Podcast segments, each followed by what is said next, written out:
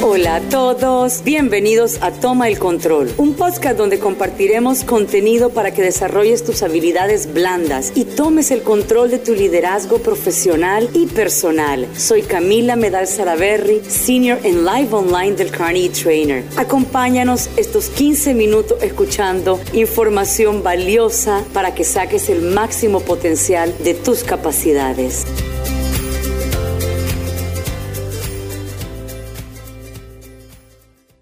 Las personas apoyamos un mundo que ayudamos a construir. Del Carnegie. ¿Cómo podemos nosotros generar más líderes? El trabajo fundamental de todo líder en las empresas y organizaciones es crear más líderes. Y esto es una parte muy hermosa porque de una forma u otra nos conectamos con el aprendizaje continuo, con la educación continua, con el acompañamiento y todos estos sistemas de coaching que nos ayudan a empoderar a las personas. Tenemos varios tipos de liderazgo y tenemos que identificarlos. En la creación de líderes recordemos siempre la comunicación asertiva, las relaciones interpersonales, el control de estrés, nos van a fortalecer este liderazgo. Veamos un poquito de, de cómo podemos entender a nuestros futuros líderes, las diferencias que existen. Tenemos varias tensiones, le llamamos, y esto lo leí en un artículo de Harvard Business Review. Estas tensiones se deben a que tenemos que estar en varios puntos. Cuando estamos formando líderes no hay una, receta perfecta ni una fórmula mágica. Es un proceso constante de crecimiento, tanto para la persona que estamos desarrollando como quien tiene el trabajo o, está o tiene la asignación de desarrollar estos nuevos líderes comprendamos la diferencia que hay entre la atención de la experiencia y el aprendizaje.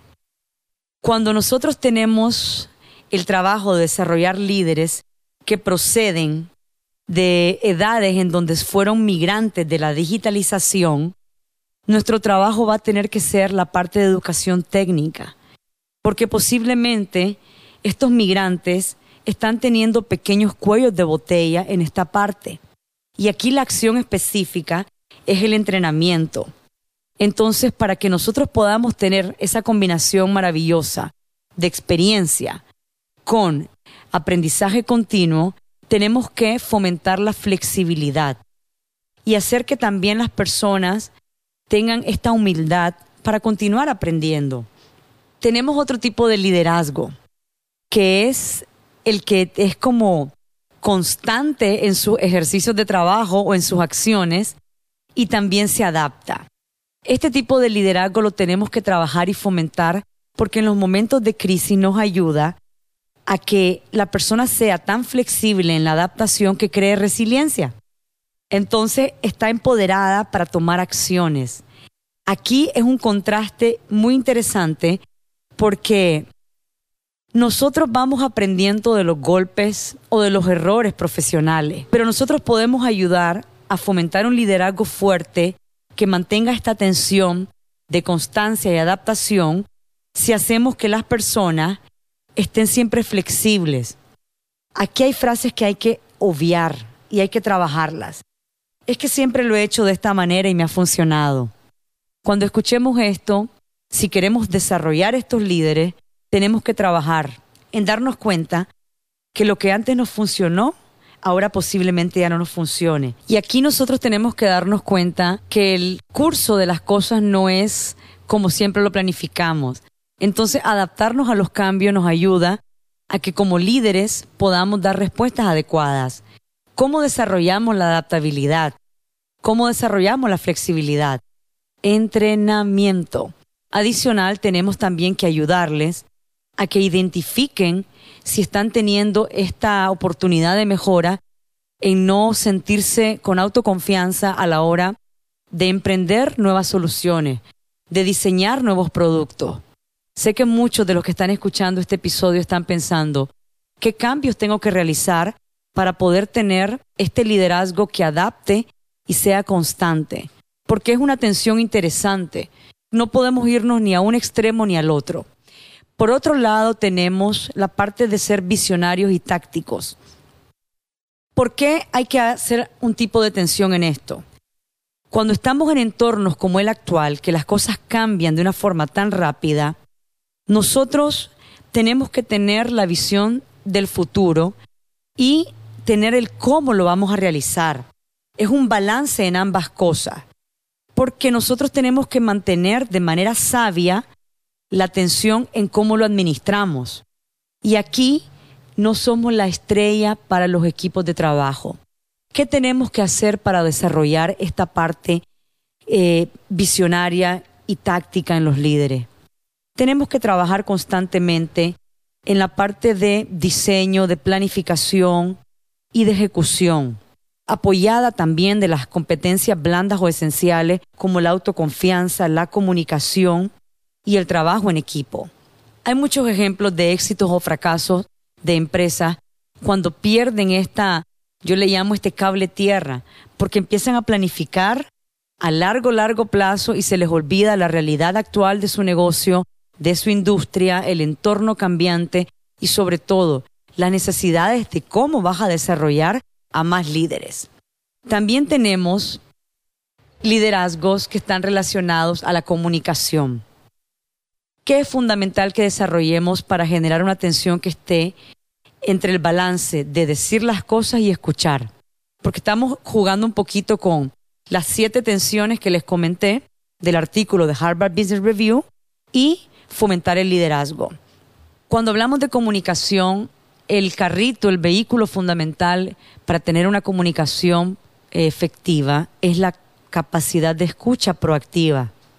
No es oír a las personas para buscar qué responder, es escuchar para buscar cómo comprender. Y esto nos ayuda a que los líderes fortalezcan su capacidad de ser buenos oyentes. Y aquí nosotros tenemos que fomentarlo todo el tiempo porque esto es un punto crucial a la hora de poder tener una cultura organizacional de puertas abiertas. Es decir, todas las personas se sienten con la confianza de decir sus aportes y sus ideas. Tenemos que tomar en cuenta que hay momentos en donde guardamos silencio, hacemos preguntas. Aquí tenemos que fortalecer a nuestros líderes con técnicas de coaching. Y no es que los vamos a meter a cursos para que ellos reciban coaching. Es comprender que el coaching realmente, para mí es un lenguaje administrativo, sinceramente, porque es una técnica en donde vos ayudas a las personas a que lleguen a sus propias soluciones. Entonces no te vas a ir a tomar la foto, más bien vas a aprender a hacer preguntas, que aquí viene tu capacidad de escucha, para que las personas lleguen a sus propias conclusiones y aquí nosotros tenemos que darnos cuenta que hay que mantener una atención todo el tiempo. Si queremos que las personas generen resultados, tenemos que balancear esta atención, la cuarta atención, del liderazgo que dice y el liderazgo que escucha. Y van a haber momentos en que vamos a tener que decir. Aquí los invitamos a que el qué decir sea llamando los errores de las personas indirectamente que son técnicas también. De esta, esto es un ejemplo muy carnegiano, pero son técnicas de relaciones humanas. ¿Por qué indirectamente? Si nosotros a la hora de liderar personas o de crear más líderes o fomentar liderazgo, no comprendemos que podemos destruir la autoconfianza cuando nosotros hacemos ver oportunidades de mejora directamente, no estamos aportando a los niveles apropiados de escucha y de comunicación. Por eso hay que mantener la cuarta atención y a la hora de formar líderes, ayudarlos a que lo logren. Y entender que este estilo tiene esa parte. Hay momentos para ser un, le llamaríamos un orador espectacular y hay momentos para ser una persona con una escucha proactiva, que escucha para comprender. Luego tenemos la parte de formar líderes que tengan la atención número 5, que es la capacidad de mantener las cosas para sí mismo, de sostener y la capacidad de compartir. ¿Por qué hay que fomentar esta atención? Van a haber momentos en los que nosotros tenemos que compartir todas las informaciones que vienen desde la cabeza para garantizar las decisiones en grupo y en equipo. pero van a haber otros momentos en que tenemos que fomentar que estos líderes logren esta atención para que podamos mantener la información con el uso adecuado. A veces no todo se tiene que decir. Eso sí, las personas tienen que tener clarísima cuál es la misión que tienen sus roles de trabajo.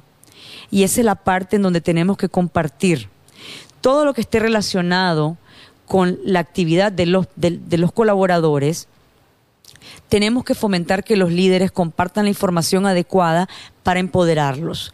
¿Cómo nosotros podemos lograr crear esta atención y generar esta atención en el liderazgo que sostiene la información y que la comparte? Educación continua en base a la comunicación eficaz. Porque aquí el arte está en dar instrucciones, por un lado, y en otro lado, en saber cómo y qué información debemos de compartir aquí hay un poder, porque la gente siempre dice, la información es poder. Tomemos en cuenta que en el momento de caos tenemos que poner los puntos sobre la I. ¿Qué quiero decir con esto? Es mejor ser muy claro con los equipos de trabajo de la situación actual de sus roles, de la situación actual de la organización y de los retos que estamos enfrentando. Por eso es que esta atención hay que mantenerla porque a la hora de tomar decisiones tenemos que empoderar a la gente que logre este balance.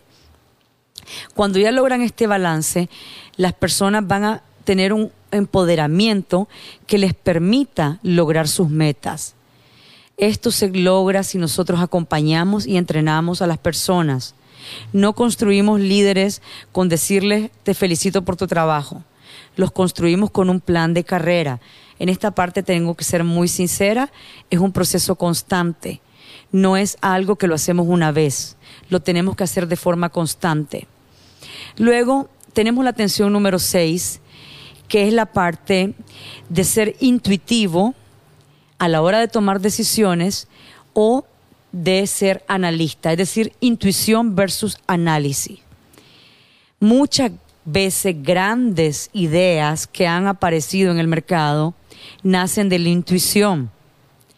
No solo necesitamos la intuición para volver los grandes logros, requerimos también tener esa parte de análisis comercial.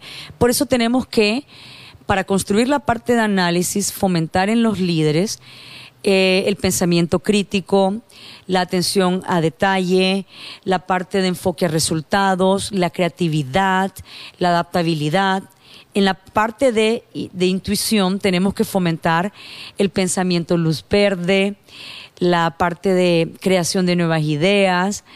Aquí la flexibilidad y adaptabilidad tiene que venir de la mano. Estas son las competencias blandas que la abrazan. Y tenemos que darnos cuenta que a la hora de tomar decisiones vamos a requerir de estas tensiones. Algunas decisiones van a ser bajo la respuesta de la intuición y otras van a ser la respuesta del análisis. No podemos separar esta tensión si queremos mantenernos a flote, sobre todo en momentos de crisis.